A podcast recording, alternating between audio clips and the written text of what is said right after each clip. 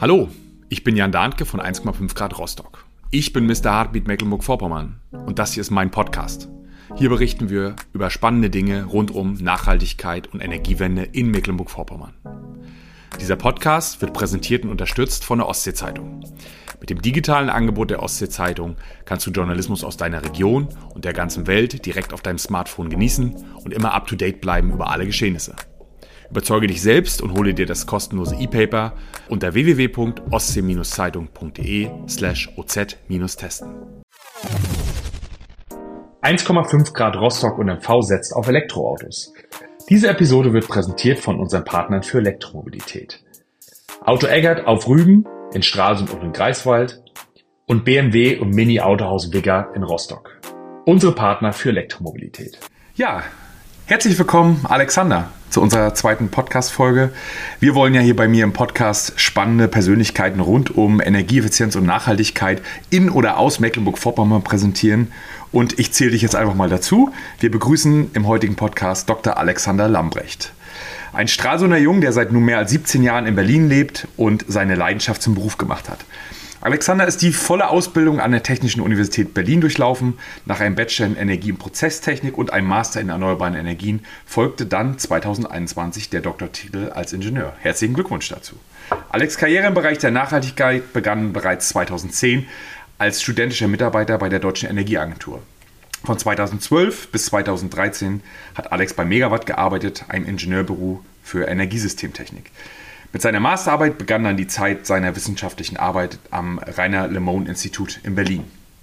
Dort arbeitete Alexander sechs Jahre mit dem Fokus auf nichtlineare Optimierung und Unsicherheitsanalysen von erneuerbaren Energiesystemen und Elektromobilität.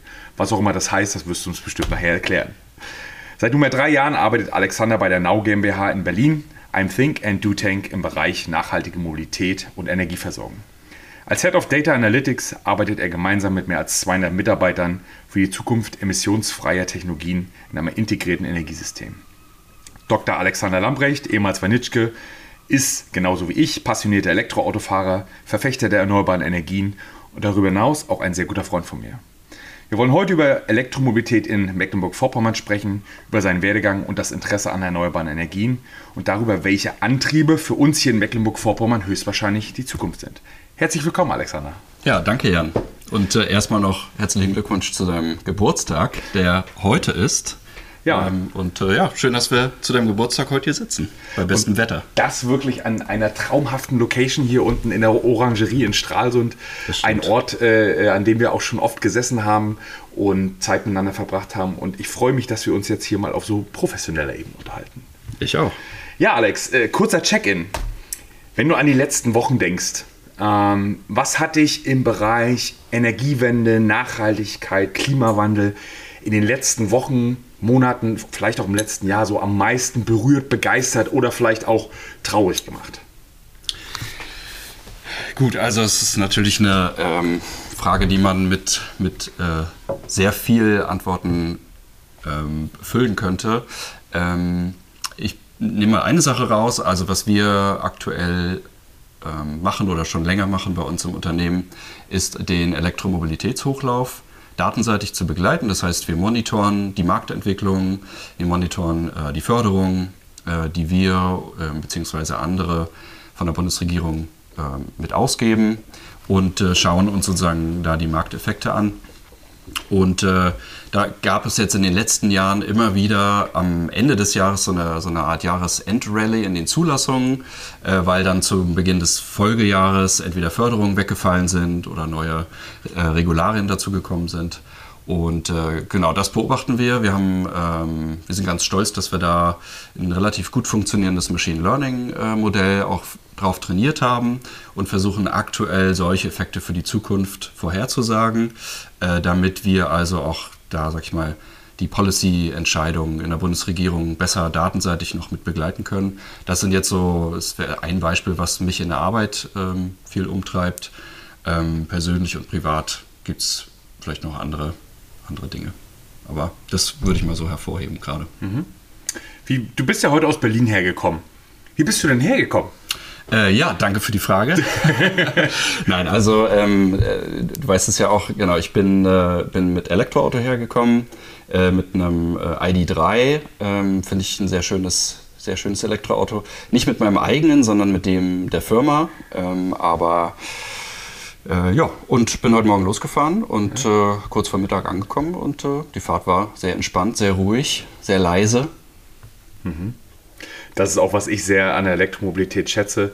Ich hatte dann vor kurzem mal wieder einen äh, Leihwagen ähm, und wir sind auch nach Berlin gefahren und es war einfach nur laut. Es ist sehr, sehr komisch.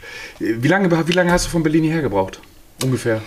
Ich habe, glaube ich, so um die drei Stunden gebraucht. Okay. Musstest du laden zwischendrin wahrscheinlich kurz? Ich habe einmal zwischengeladen, genau, ähm, weil ich heute keine Lust darauf hatte, es drauf ankommen zu lassen. Ähm, manchmal habe ich Lust drauf und manchmal gibt es der Tag auch her, dass ich dann auf das letzte Prozent noch versuche, hier in Stralsund anzukommen. Meine Eltern äh, wohnen ja auch noch hier.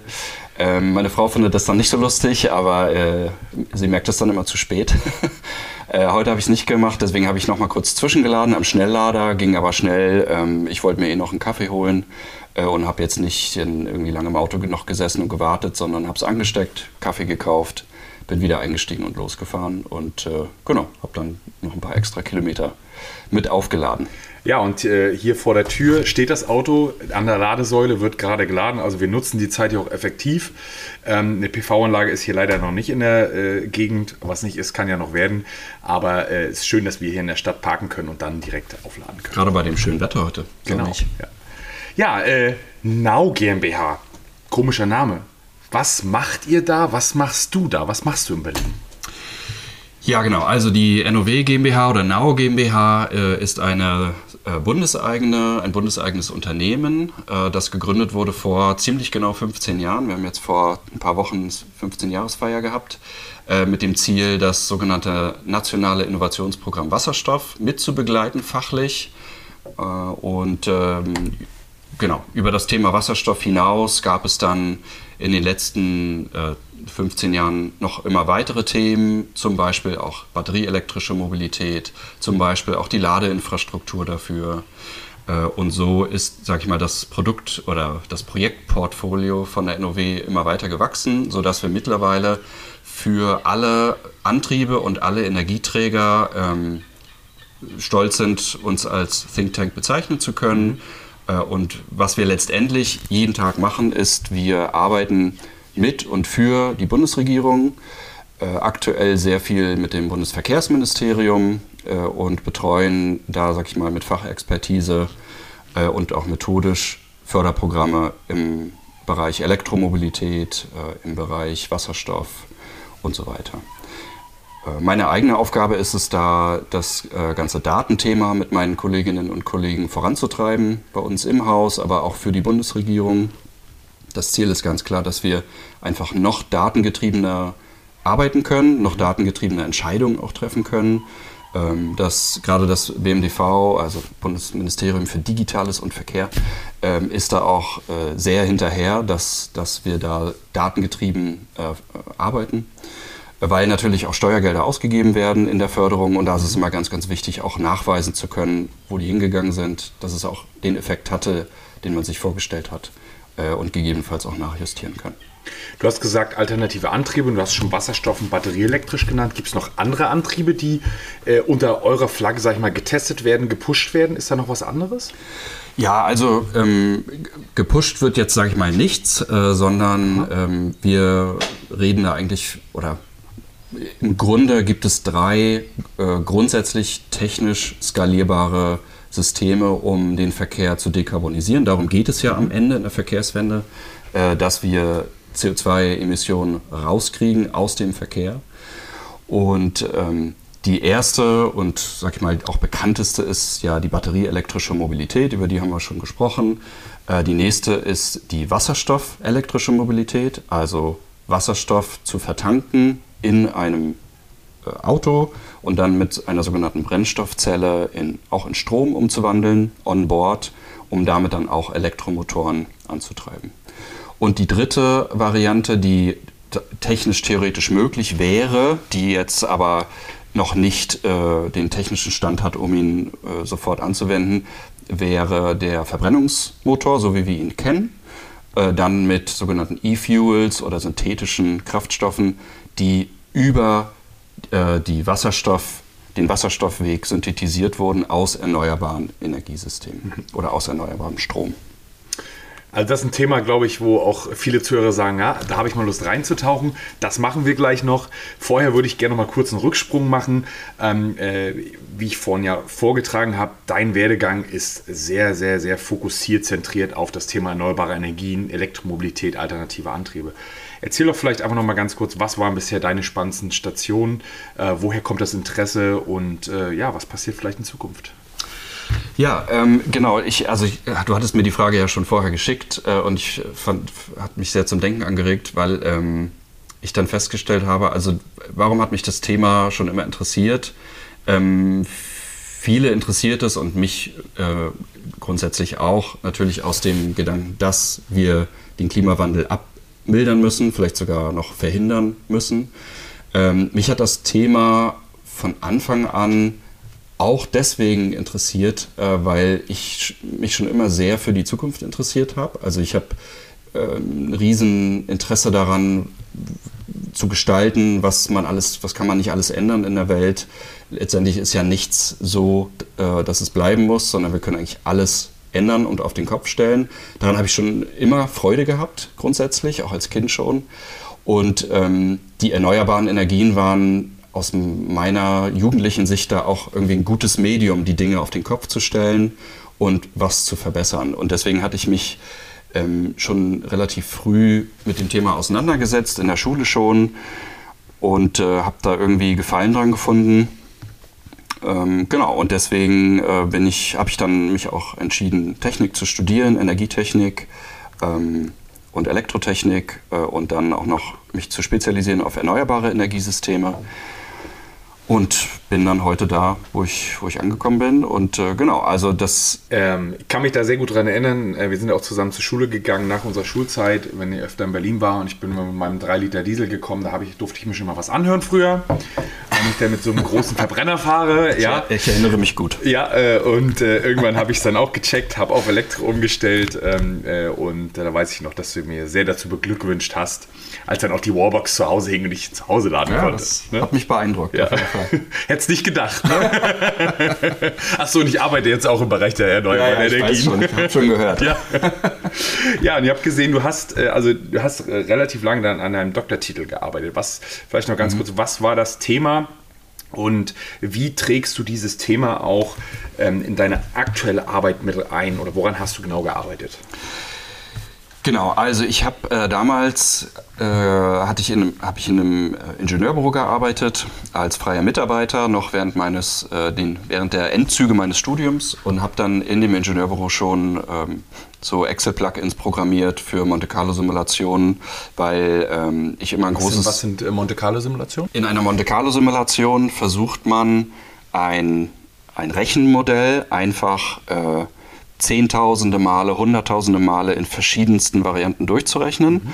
um dann zu schauen, was ist unter diesen Hunderttausenden Varianten meiner Vorstellung gleich und was ist unterschiedlich. Mhm. Das ist vielleicht genau. Ich bin dann auf äh, ein Optimierungsverfahren gestoßen, das versucht, die äh, evolutionären Prinzipien, also äh, Rekombination, Selektion und so weiter anzuwenden auf mathematische Optimierungsprobleme und äh, habe mich dann mit der Idee beworben beim Rainer Lemoyne Institut. Warum beim Rainer Lemoyne Institut? Weil das Institut ähm, sehr bekannt und auch, sag ich mal, äh, sehr renommiert ist für seine Energiesystem-Simulationsarbeiten mhm. und habe dort vorgeschlagen, äh, diese evolutionären Optimierungsalgorithmen dort anzuwenden auf deren äh, Energiesystem-Simulationen. Und äh, dann haben sie gesagt, super, gute Idee, mach das mal. Äh, und so bin ich dann quasi in die Forschung geraten äh, beim Rainer Limon Institut und bin über dieses Thema letztendlich, und darauf zielt deine Frage ab, auf das Thema Unsicherheit und statistische Untersuchungen gekommen. Ähm, für mich super spannendes, ein super spannendes Thema, ähm, auch wenn es ein trockenes mathematisches Thema ist, aber mir hat das immer ganz viel Spaß gemacht. Und ich habe dann ähm, wir haben dann an Energiesystemen simuliert und optimiert. Also ich ich weiß jetzt nicht, welche der Hörer das kennt, aber es gibt den EUREF Campus in Berlin, das ist in Südberlin. Äh, da sitzt jetzt zum Beispiel auch Tesla und mhm. die Deutsche Bahn und Schneider Electric und so weiter. Und dort wurde ein sogenanntes erneuerbares Microgrid ähm, demonstriert und aufgebaut, also aus PV, ähm, Photovoltaik, äh, Kleinwindkraftanlagen, verschiedene Batteriesysteme. Und wir haben uns der Frage gestellt, wie müsste man eigentlich diese Komponenten optimal miteinander kombinieren und wie müsste man auch die, äh, die Kapazitäten dieser Systeme auslegen, damit das System kostengünstig ist, damit man größtmögliche lokale Energieautarkie herstellen kann und so weiter. Und äh, für diese Anforderung hat äh, das Optimierungsmodell relativ gut geklappt. Da kam zum Beispiel heraus, dass also äh, Kleinwindenergieanlagen wirklich die letzte Wahl sind, zumal im urbanen Bereich. Das ist auch mitunter der Grund, warum die dann wieder abgebaut worden sind. Ähm, und so weiter. Genau. Und äh, über dieses. Das, da, da würde ich gerne mal reinhaken. Das ist was, was ich in meiner täglichen Arbeit wirklich sehr häufig höre. Warum bauen wir nicht viel mehr kleine äh, Mikrowindräder? Mhm. Eine Sache kann ich selber beantworten, weil ich es öfter gehört habe, weil sie einfach wahnsinnig laut sind, wenn sie direkt über mir, über dem Haus sind. Mhm. Ähm, aber warum, warum, warum sind die nicht sinnvoll? Warum, warum bauen wir nicht überall kleine Mikrowindräder auf? Ja, also ich meine, die, Sinn, die Bewertung der Sinnhaftigkeit, die obliegt jetzt erstmal jedem persönlich. Also wer das möchte, der kann sich natürlich eine Kleinwindanlage in den Garten stellen. Das geht sicherlich. Ist auch baurechtlich, glaube ich, unproblematisch, äh, das hinzubekommen. Ähm, was dann aber jemand, der das tut, merken wird, ist, dass einfach die Kleinwindkraftanlage im äh, Vergleich zur PV-Anlage sehr, sehr teuer war. Mhm. Also bezogen auf die äh, Vorlaststunden, die ich damit produzieren kann im Jahr, habe ich sehr viel Geld erstmal hingelegt, um mir das Ding hinzustellen. Ähm, genau. So, das ist, das ist ein Argument aus äh, wirtschaftlicher Sicht. Äh, es gibt andere Argumente, wie du gesagt hast, also äh, Lautstärke. Sicherlich könnte es jemanden stören, die Nachbarn vielleicht, wenn das Ding dann summt, wenn der Wind weht. Ähm, und was wir halt auch herausgefunden haben, ist, wenn, wenn man diese Kleinwindkraftanlagen im urbanen Bereich aufbauen möchte, dann muss man sie meistens an Gebäuden anbringen. Dann hat man Vibrationsprobleme durch die Rotation wir mussten dann Vibrationsentkoppler mit einbauen. Die waren sehr, sehr teuer, also haben nochmal die Kosten erhöht. Wir haben dann auch eine ähm, Lifecycle-Analyse gemacht. Also wir haben geschaut, wie viel Treibhausgase wurden eigentlich verursacht dadurch, dass, wir, dass dieses Ding erstmal produziert wurde und dahin gebaut werden musste. Und da war relativ schnell klar, also das, äh, die Kleinwindkraftanlage, die muss da Jahrzehnte stehen und Wind produzieren, um das wieder wettzumachen. Und da muss sie wahrscheinlich dreimal erneuert werden schon in der Zeit. Das hält sie gar nicht durch. Ja, das genau. Und dann, äh, da kommen wir dann auf den nächsten Punkt. Die äh, Maintainability ist viel geringer. Also ich habe natürlich mechanische Teile, die sich dort bewegen. Ja. Äh, übrigens, gute Analogie zum Verbrennungsmotor, können wir nachher nochmal zukommen. Ja. Aber ich habe viele me mechanische Teile, die ich warten muss. Die Wartung ist auch wieder sehr teuer. Ähm, und genau, und jetzt im Vergleich zur PV-Anlage, die hat keine äh, beweglichen Teile. Ähm, der Wechselrichter ist so das dynamischste an dem gesamten System und ähm, bei dem geht man ja davon aus, dass man, dass man die vielleicht alle 15, 20 Jahre mal erneuern muss. Äh, vielleicht auch länger, mal kürzer. Unsere Systeme sogar alle 25 Jahre. So, genau. Äh, ich wollte jetzt hier nichts Falsches gesagt haben im 1,5 äh, Grad Podcast, aber da merkt man einfach schnell, dass es äh, einige Nachteile gibt, beziehungsweise dass TPV äh, einfach einige Vorteile hat. Und was wir herausgefunden haben, ist, dass es äh, für die Wirtschaftlichkeit eigentlich sogar besser ist, PV, zu viel PV hinzubauen, also eine Überkapazität hinzubauen, von der ich von vornherein schon annehme, dass ich sie gar nicht nutzen kann äh, und dass ich sie teilweise wegdrosseln muss, beziehungsweise dass ich diese Überkapazität dann in Speicher packe. Äh, und selbst das war noch günstiger, als jetzt ein Windrad mhm. hinzustellen. Wo sich vielleicht Windräder lohnen, ist äh, im, wenn ich das Ziel habe, autark zu sein, mhm. weil Wind und Sonne oder Windkraft und äh, Solarenergie sehr gut zusammenarbeiten. Also immer, ne? Mhm. genau, ja. immer dann, wenn der Wind weht, habe ich im Üblichen keine Sonne äh, oder immer dann, wenn die Sonne scheint, ist, es, ist eigentlich der Wind weg. So, insofern. Danke. Das ist, das ist genau das, was wir auch machen. Also, ja. äh, dass wir sagen, okay, wir bauen die PV-Anlagen hin Und ähm, äh, dann, wenn die Sonne nicht scheint, dann nutzen wir den Windstrom, der ja da ist, durch die großen Windräder, genau. ähm, die ja heute teilweise an Land sogar äh, 6, 7, 8, 9 Megawatt Turbinen haben. Das muss man sich mal vorstellen. Eine, ich bin äh, gestern nach Neubrandenburg gefahren, dort äh, blinkte nachher abends alles, da sind die neu, äh, neuesten großen 9 Megawatt Turbinen, 9000 Kilowatt Stunden pro Stunde. Das muss ich auch mal, was ich sage. Einfach Kilowatt. Genau. 9000 Kilowatt pro Stunde. Ähm, äh, das ist Wahnsinn, was man damit machen kann. Kilowattleistung, so, genau. Ja. So ein Windrad, was im Garten steht, ich habe mich auch mal dafür interessiert, das produziert ein Kilowatt pro Stunde. Ein Kilowatt äh, in der Leistung, genau. Das ja. habe ich noch nie hingekriegt, da und, verbesserst du mich ja, immer. Und äh, die Kosten waren mit allem Aufbau ungefähr zwischen 5.000 und 6.000 Euro. Mhm. Und ich gesagt, was kann ich denn damit machen? Einfach nicht viel. Und der Wind weht, wenn er sehr stark weht, dann wird es auch runtergedrosselt. Mhm. Und die mechanische äh, Haltbarkeit ist einfach nicht sehr lang bei diesen kleinen Windrädern. Aber das nur so als Sidestep. Deswegen versuchen wir, die, die, den Wind von den großen Anlagen dann zu kaufen, wenn der Wind weht und die Sonne nicht scheint. Mhm. Und genauso wie du sagst, zu speichern. Mhm. Und was wir seit äh, jetzt in Schweden machen, ähm, wir sagen dann sogar zum Netzbetreiber, hey, du hast hier vielleicht gerade zu viel Strom, du hast zu viele Windkraftanlagen, nutzt doch unsere Batterien zur Netzstabilisierung, pack Strom rein oder schieb Strom raus mhm. und dadurch lassen sich äh, Einnahmen generieren. Denn der Netzbetreiber hat sehr große Anstrengungen damit, einfach zu sagen, ich muss die Netze regulieren, die 50 Hertz halten. Das kann man mit der Netzstabilisierung durch die Batterien verhindern. Damit kann man Einnahmen erzielen. Und zum Beispiel in Schweden ist es jetzt so, dass unsere Kunden gar nichts mehr für den Strom bezahlen, weil diese Einnahmen aus der Netzstabilisierung dafür ausreichen, ähm, um den Kunden den Strom zu schenken. 15.000 Kilowattstunden pro Jahr. Als ja. Beispiel. Sehr gut.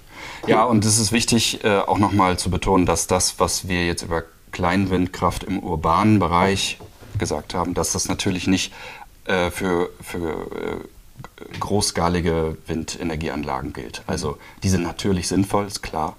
Äh, und äh, es gibt auch Sonderfälle, in denen auch Kleinwindkraft Sinn macht. Also ich wollte hier nicht Kleinwind bashen.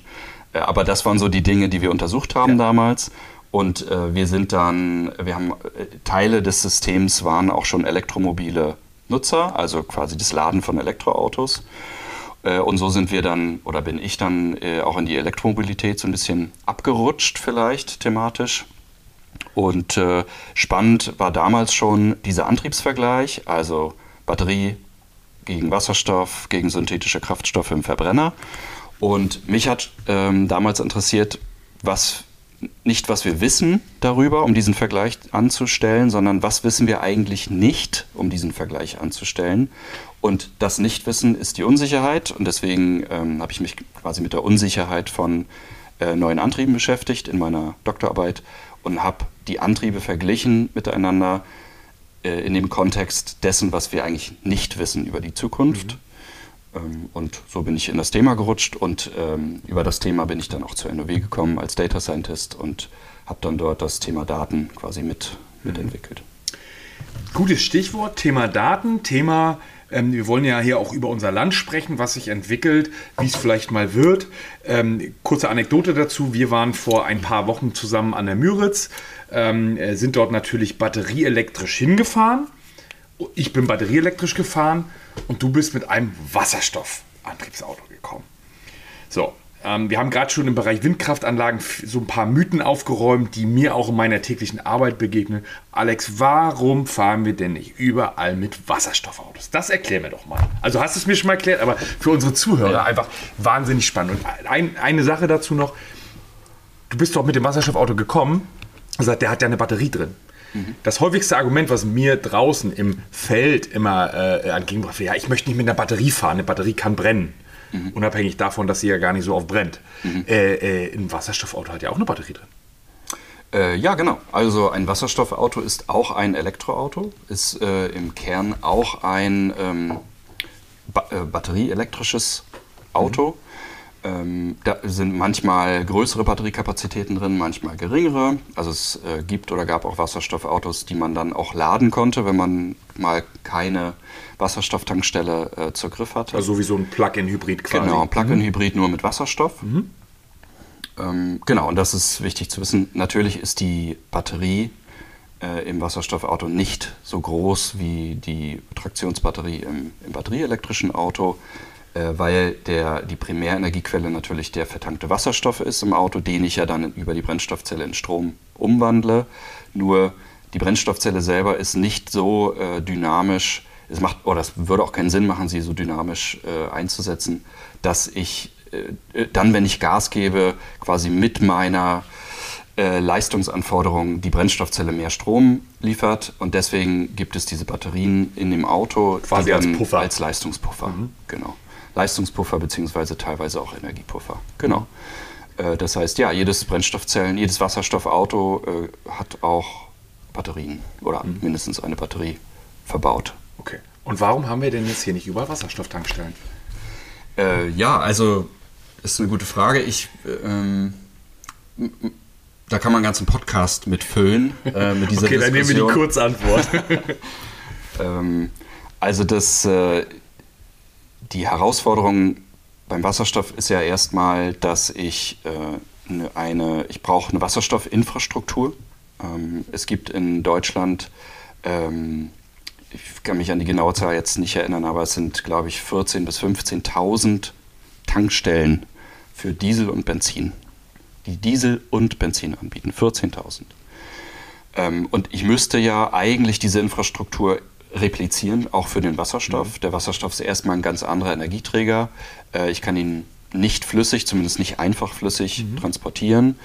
Ähm, und das heißt, ich kann jetzt nicht von, von gestern auf heute oder von heute auf morgen einfach mal so eine Wasserstoffinfrastruktur errichten, äh, das heißt nicht, dass es nicht sinnvoll wäre, sondern das ist äh, die Antwort auf die Frage, warum gibt es noch nicht so viele Wasserstoffautos, äh, weil die Infrastruktur da einfach auch noch gerade aufgebaut wird. So. Das ist ein Grund. Ein anderer Grund ist ähm, der Kostenpunkt. Also Wasserstofffahrzeuge sind äh, jetzt noch nicht so günstig und noch nicht so wirtschaftlich ausgereift wie batterieelektrische Fahrzeuge. Also dieses Fahrzeug, mit dem wir äh, da gefahren sind, das kostet ich glaube, so um die 80.000 Euro. Ähm, und es ist ein normaler Coupé. Also es war jetzt kein, kein, äh, kein Luxusfahrzeug. Äh, mhm. Genau. Um, so, äh, äh, ja, und es gibt viele weitere Gründe, warum es da einfach noch nicht so schnell gegangen ist wie bei den batterieelektrischen Fahrzeugen. Ähm, ich kann verstehen, dass man sich Wasserstoff wünscht, weil natürlich die äh, Art und Weise, wie ich dieses Fahrzeug dann benutze und bediene, ähnlich ist wie bei den Kraftstoffen heute. Ich fahre an die Tankstelle, ich kann mir das gut vorstellen, wie ich dann den Wasserstoff tanke anstatt den, äh, Benzin, das Benzin. Ähm, ich glaube, das ist auch ein Grund, warum sich viele, die sich noch nicht mit dem Thema auseinandergesetzt haben, Wasserstoff so sehr wünschen, ähm, weil batterieelektrische Mobilität auch so ein bisschen zu Verhaltensänderungen führt und das auch eine andere Art von äh, Pkw-Mobilität ist. Mhm. Ich persönlich finde, es ist die bessere Art. Also wenn ich Elektroauto fahre, Batterie-Elektroauto fahre, dann äh, denke ich mir immer so, müsste Autofahren schon immer gewesen sein. Und wenn ich dann wieder in einem Verbrenner irgendwann mal sitze, äh, fällt mir eigentlich auf, was mir alles so fehlt, äh, was ich im Elektroauto gerne zu schätzen weiß. Ähm, und so, ich kann natürlich auch ein Wasserstoffauto nicht einfach überall auf tanken, sondern ähm, wie beim batterieelektrischen Auto, das batterieelektrische Auto kann ich grundsätzlich an jeder äh, Steckdose auch laden. Sicherlich auch ein Grund, äh, warum das einen, einen größeren Hochlauf erfahren hat. Ähm, ja, und ich glaube, das Thema Infrastruktur, also wenn ich an, an, an Verbrenner denke, da wird Rohöl irgendwo abgebaut, dann wird das über Tanker zu einer Raffinerie, Raffinerie hier in Deutschland gebracht oder in den angrenzenden Staaten. Dann transportieren wir das mit LKWs zu den Tankstellen und dann wird es dort wieder in das Auto getankt und verbrannt. Also allein, wenn man sich diesen Prozess mal vorstellt, äh, der Strommix in Deutschland, die Strommasten stehen überall, äh, die Hochspannungskabel liegen an den Tankstellen, dort einfach eine Ladesäule hinzubauen, die eine entsprechende Leistung hat. Wir haben ja mittlerweile 300, 375 kW Lader, auch hier in Stralsund. Ähm, das macht viel mehr Sinn. Wenn wir jetzt parallel noch dieses Wasserstoffnetz aufbauen, und auch der Wasserstoff, der muss ja auch produziert werden mhm. und transportiert werden. Der Transport ist sehr teuer vom Wasserstoff. Mhm. Auch die Produktion ist Stand heute noch nicht sehr preiswert. Mhm. Dann kann ich mir das sehr gut vorstellen, dass ähm, äh, die batterieelektrische Mobilität da auf jeden Fall im Vorteil ist. Ähm, äh, ich stimme dir zu, einfach an die Tankstelle zu fahren, Stecker rein, fünf Minuten Wasserstoff tanken, dann kann ich wieder losfahren. Das ist eine schöne Geschichte. Wie lange dauert der Tankvorgang beim Wasserstoff? Ja, so fünf Minuten. Fünf Minuten, okay. Genau, wie eigentlich wie, also ein bisschen, vielleicht ein bisschen äh, länger als jetzt Benzin zu tanken, aber im Grunde fahre ich ran, mache den Stutzen setze den Stutzen an und dann dauert es fünf Minuten. Okay. Genau. Da dauert es ähm, noch ein E-Auto, ein Elektroauto ein kleines bisschen länger. Äh, wenn ich ganz starke, kleines bisschen. Ganz kleines bisschen. Wenn ich eine starke Ladeleistung habe, ist auch das in Ordnung mittlerweile. Ja, aber es fällt zumindest auch nicht mehr auf. Ja. Das muss man auch mal sagen. Ne? Ja. Ähm, aber also was sich mit dieser Debatte immer wieder mitträgt, ist so diese Entweder-Oder-Frage. Ne? Äh, mich persönlich stört sie sehr, weil wir sind noch nicht an dem Punkt, dass wir jetzt äh, entweder oder entscheiden müssten. Also weder gesellschaftlich noch wirtschaftlich. Ähm, ich meine, also ich bin persönlich der festen Überzeugung, wir brauchen äh, alle Antriebe, die wir nehmen können. Ähm, allein schon vielleicht aus Skalierungsgründen. Ich glaube, dass in der Zukunft der äh, Verkehrsmix auch ein Antriebsmix sein wird. In welcher Zusammensetzung wird sich dann zeigen. Ähm, aber ich finde es verfrüht und ich finde es auch naiv, diese Entweder-Oder-Debatte ständig zu führen und zu sagen, ja, also jetzt haben wir gute Batterieautos, jetzt können wir den, das Wasserstoffauto abschreiben. Ich finde das nicht schön, weil äh, allein aus strategischen Gründen es sinnvoll ist, das Portfolio so breit wie möglich zu halten an der Stelle und dann es mal drauf ankommen zu lassen und zu schauen, was denn nun die Leute wirklich kaufen wollen. Und ähm, wenn dann jemand in Zukunft äh, einen Porsche 911 fahren möchte mit E-Fuels und das äh, E-Fuel kostet dann 10 Euro pro Liter und äh, die Person ist gewillt, das zu bezahlen, ja, super, dann ist, gehört das mit zum, zum Antriebsmix. Ähm, und ich finde das nicht schön, dann das irgendwie zu verbieten oder zu sagen, ja, also das geht jetzt hier gar nicht, ähm, weil das wird man einfach mal sehen müssen. So, das würde ich vielleicht auch noch dazu sagen das ist schön und dass wir da vor allem mehr in den Dialog kommen und nicht so viel sagen, das eine ist gut, das andere ist schlecht. Ja, genau. Fakt ist, da sind wir beide uns einig, äh, dass wir weg von CO2 oder stark CO2 ausstoßenden Antrieben müssen. Genau, da darum ja geht es am Ende. Da geht, darum geht es am genau. Ende. Ja? Wie sieht es denn aus bei uns in Mecklenburg-Vorpommern? Ähm, ich fahre Elektroauto. Ähm, ich merke, dass das Thema Elektromobilität in den Autohäusern, in den Köpfen immer mehr reift. Ich versuche ja. die Leute auch immer zu überzeugen, hey, fahrt doch mal. Alle, die sagen, das funktioniert nicht, sind noch nie damit gefahren oder äh, sind nicht mit einem Auto, ja. mit einem Elektroauto gefahren, was an ihre Bedürfnisse vielleicht auch angepasst ist. Ja. Mhm. Wie sieht es denn aus bei uns in Mecklenburg-Vorpommern? Ja, genau. Also ich freue mich total, dass wir darüber sprechen können heute. Elektromobilität in MV, äh, weil das schon immer auch für mich so ein persönliches Thema gewesen ist, weil ich komme hier quasi aus der Ecke und beschäftige mich mit Elektromobilität. Ähm, und da gibt es so ein paar paar Dinge, die man, glaube ich, einfach mal äh, klarstellen muss und die auch noch nicht so richtig äh, verstanden sind. Also vielleicht so ein paar Basics. Erstmal riesen Shoutout an unsere Data Scientistin Florentine, die hat mir nämlich die ganzen Daten und Analysen aus dem Warehouse gezogen. Äh, ich will jetzt hier nicht so tun, als ob ich das selber noch gemacht habe, äh, sondern genau, also danke an Florentine. Ähm, erstmal ist es so, äh, wie viele Batterieautos haben wir denn in MV zugelassen? Was, würd, würdest, du, was würdest du schätzen? Das ist schwer, ja, ne? Ich hätte auch total. Achso, ich hätte auch. Also ich hätte so gedacht, so vielleicht zwei bis drei Prozent. Ah ja, genau. Okay. Mhm. Genau, also es sind 10, so um die 10.000 Fahrzeuge, ein bisschen mehr als 10.000. Ähm, das klingt erstmal nach viel. Man muss dann aber sagen, dass das nur knapp einem Prozent aller Pkw auf den Straßen MVs entspricht. Also Elektrifizierungsquote 1%. Das ist wenig. Mhm. Genau. Äh, ja, man kann jetzt sagen, ja, das, einer sagt, das ist aber viel, ähm, der nächste sagt, das ist aber wenig. Ähm, wenn wir das jetzt mit den anderen Bundesländern vergleichen, dann muss man leider feststellen, dass Mecklenburg-Vorpommern da das Schlusslicht ist. Vielleicht auch ein wenig getrieben der Weiten, die wir hier haben und der Bevölkerungsdichte, dass da eine Angst ist, ich finde die nicht die nächste Ladesäule? Ja, genau, da kommen wir noch zu, weil das ist nämlich überhaupt nicht so.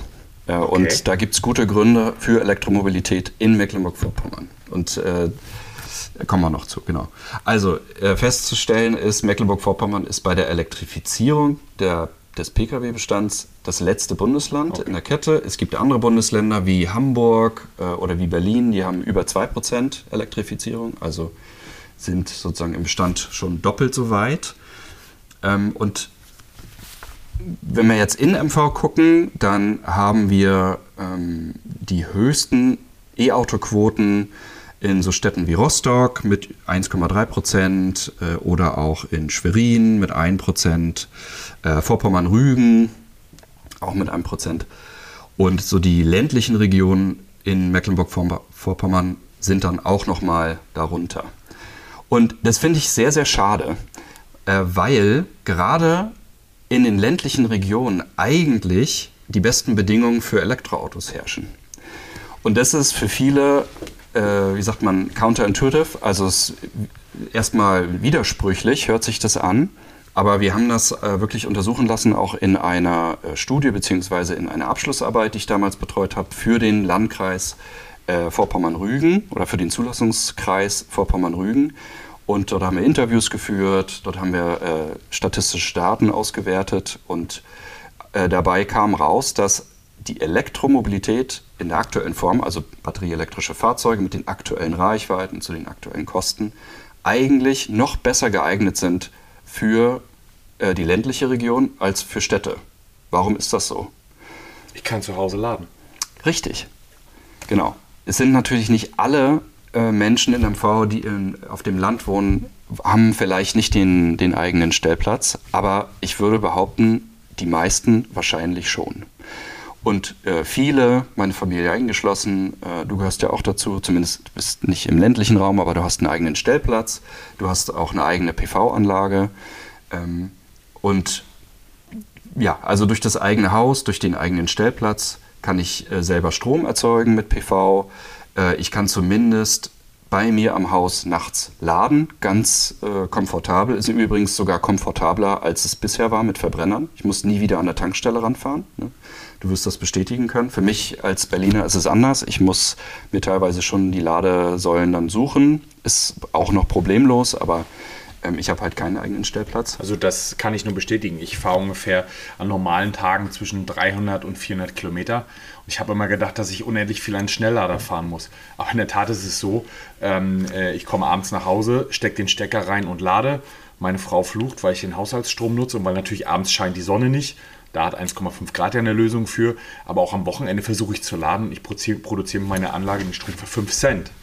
So, das Auto tankt genau. 67 Kilowattstunden, hat eine Kapazität von 67 Kilowattstunden und äh, das sind runtergerechnet, ist das halt sehr, sehr, sehr wenig Geld. Das ist unter 4 Euro für eine Tankfüllung, mit der ich 400 Kilometer schaffe. Ja.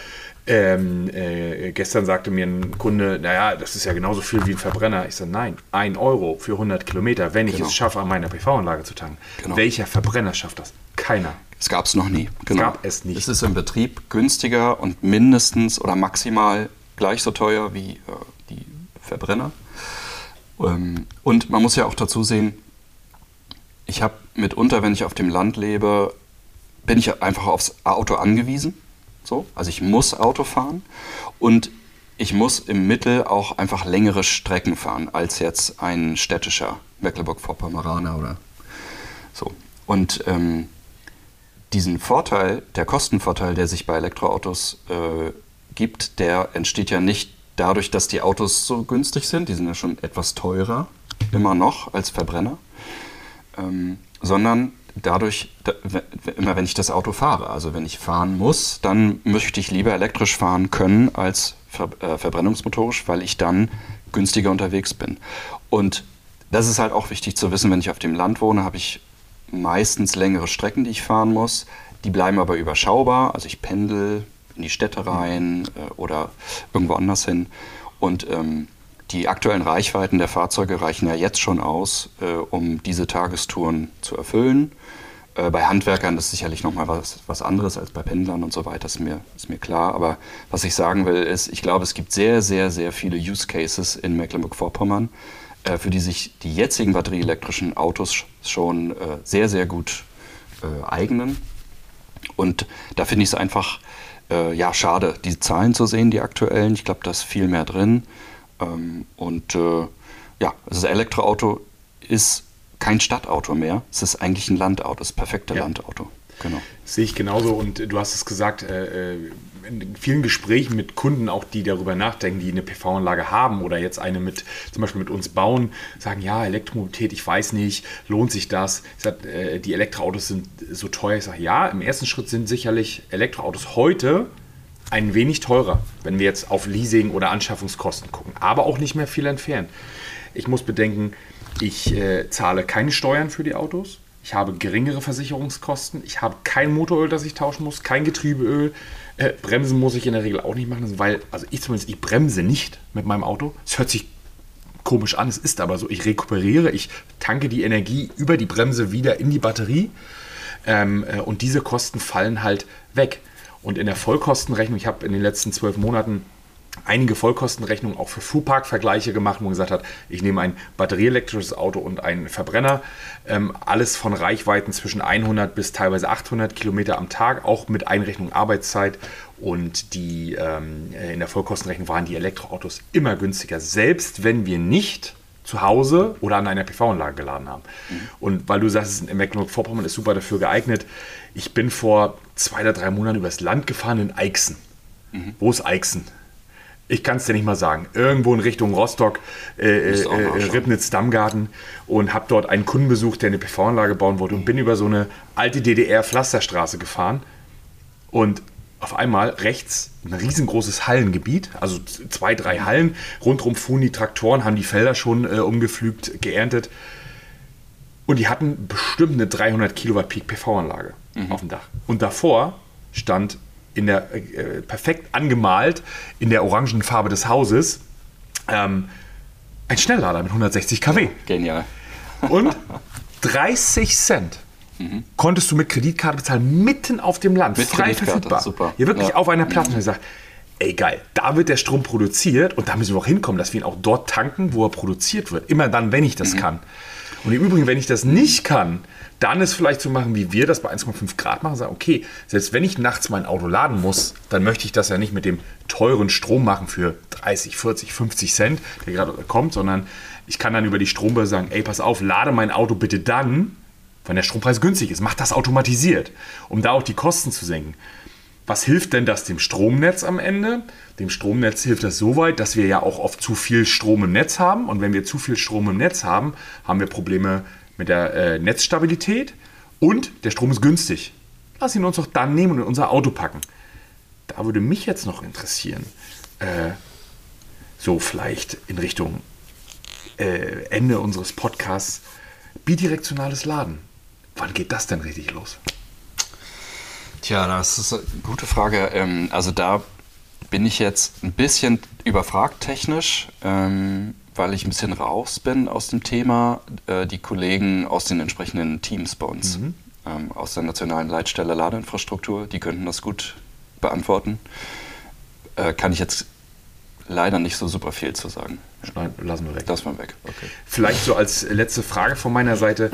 Äh, wir haben ja in den Elektroautos die Batteriekapazität. Ja? Äh, was können wir denn damit in Zukunft noch anderes vielleicht machen? Genau, also ähm, erstmal kann man auch noch festhalten, Mecklenburg-Vorpommern ist ja, was die erneuerbaren Energien angeht, schon Überproduzent. Ne? Also es wird ja, werden ja, erneuer, wird ja erneuerbarer Strom äh, schon so viel hier produziert, dass er eigentlich aus dem Land rausgeht. Ähm, und äh, das ist natürlich ein weiterer Grund, auch hier Elektroautos zu fahren, weil ich kann mir relativ sicher sein, dass der erneuerbare Strom im Netz wirklich erneuerbar. Es ist wirklich grüner Strom, den wir in unsere Autos tanken. So, genau. Ja. genau. Und ähm, was, was wir aktuell auch äh, beobachten, ist äh, die sogenannte fahrende Batterie Deutschlands. Also wir berechnen regelmäßig, wie viel Batteriekapazität fährt auf deutschen Straßen in den Elektroautos rum. Und äh, in Mecklenburg-Vorpommern, äh, habe ich jetzt mal mitgebracht, sind es so um die 500 ähm, Megawattstunden. Und das ist schon eine Zahl. Ich weiß jetzt nicht genau, äh, wie groß der, der erneuerbare Überschuss ist in, äh, in MV. Äh, Vielleicht können wir das dann in die Shownotes noch mitpacken. Aber ja, also die fahrende Batterie Mecklenburg-Vorpommerns ist jetzt schon relativ groß und die Vor der Vorstellung sind natürlich da erstmal keine Grenzen gesetzt, zumindest bei Technikern. Das ist eine riesengroße fahrende Batterie. ähm, die man natürlich auch nutzen kann, nicht nur um zu fahren, sondern gegebenenfalls auch äh, bidirektional äh, anzuwenden. Es gibt ja auch die ersten Anwendungen von Fahrzeugen als Hausstromspeicher. Da sind wir sicherlich noch ganz am Anfang. Äh, es wird sich zeigen. Aber auch das ist ja ein ganz anderer Vorteil, den ich auf einmal mit meinem Auto habe, den es mhm. vorher nie gab. Das muss man auch mal sehen. Also es ist eigentlich ein ganz anderes Device, äh, was ich dort stehen habe neben meinem Haus, als, ich, als es vorher der Fall war. Also wir haben äh, passend dazu ab Anfang des Jahres haben wir bei 1,5 Grad eine bidirektionale Wallbox im Angebot, die Commander 2S. Die ist dann auch kompatibel zu unserem Heartbeat. Was bedeutet das? Wenn das Auto das kann und wenn die Wallbox bidirektional laden kann, also äh, größte Hindernis ist ja beim Auto meistens das Thema Gewährleistung der Batterie. Am Ende, äh, wer übernimmt die Gewährleistung? Aber wenn es erlaubt ist, dann können unsere Kunden halt auch mit der Wallbox, also sagen wir am Tage scheint die Sonne, ich packe den Strom in mein Auto, habe vielleicht nur ähm, einen 3 oder 7 oder 10 kW Akku im Haus und äh, packe den Strom am Tage in mein Auto oder Tank in der Firma, wenn die Sonne scheint, wenn ich da eine PV-Anlage habe und abends nutze ich den Strom, um den wieder ins Haus einzuspeisen und daraus zu ziehen.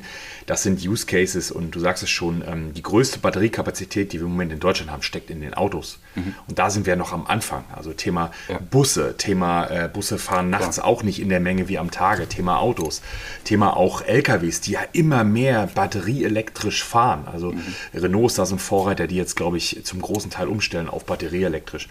Ähm, bin ich sehr gespannt, wie sich das hier entwickelt. Und von meiner Seite aus finde ich das gut. Wir produzieren hier den Strom. Die Windkraftanlagen stehen überall, wenn du über die Länder, äh, übers mhm. Land fährst, an den Autobahnen. Warum sollen wir das hier nicht nutzen? Ja, und es gibt halt auch andere Länder, in denen Elektromobilität zum Beispiel ganz anders vermarktet wird. Äh, da wird also in den USA zum Beispiel ist es auch ein Riesenverkaufsargument. Da wird gar nicht äh, über den Klimawandel oder über Nachhaltigkeit äh, oder vielleicht sogar noch nicht mal über Wirtschaftlichkeitsfragen äh, vermarktet, sondern da wird teilweise sogar über Hausautarkie-Argumente äh, vermarktet. Dann wird gesagt, wenn du ein Elektroauto hast, dann kannst du im Falle des Stromausfalls, der ja in den USA teilweise äh, gar nicht selten ist, kannst du dein Haus äh, Teil oder voll versorgen aus dem Auto heraus. Und äh, das muss man auch mal sehen, dass es in anderen Ländern eine ganz andere Rolle spielt und äh, dass das Elektroauto da noch, noch ganz andere Features mit anbietet.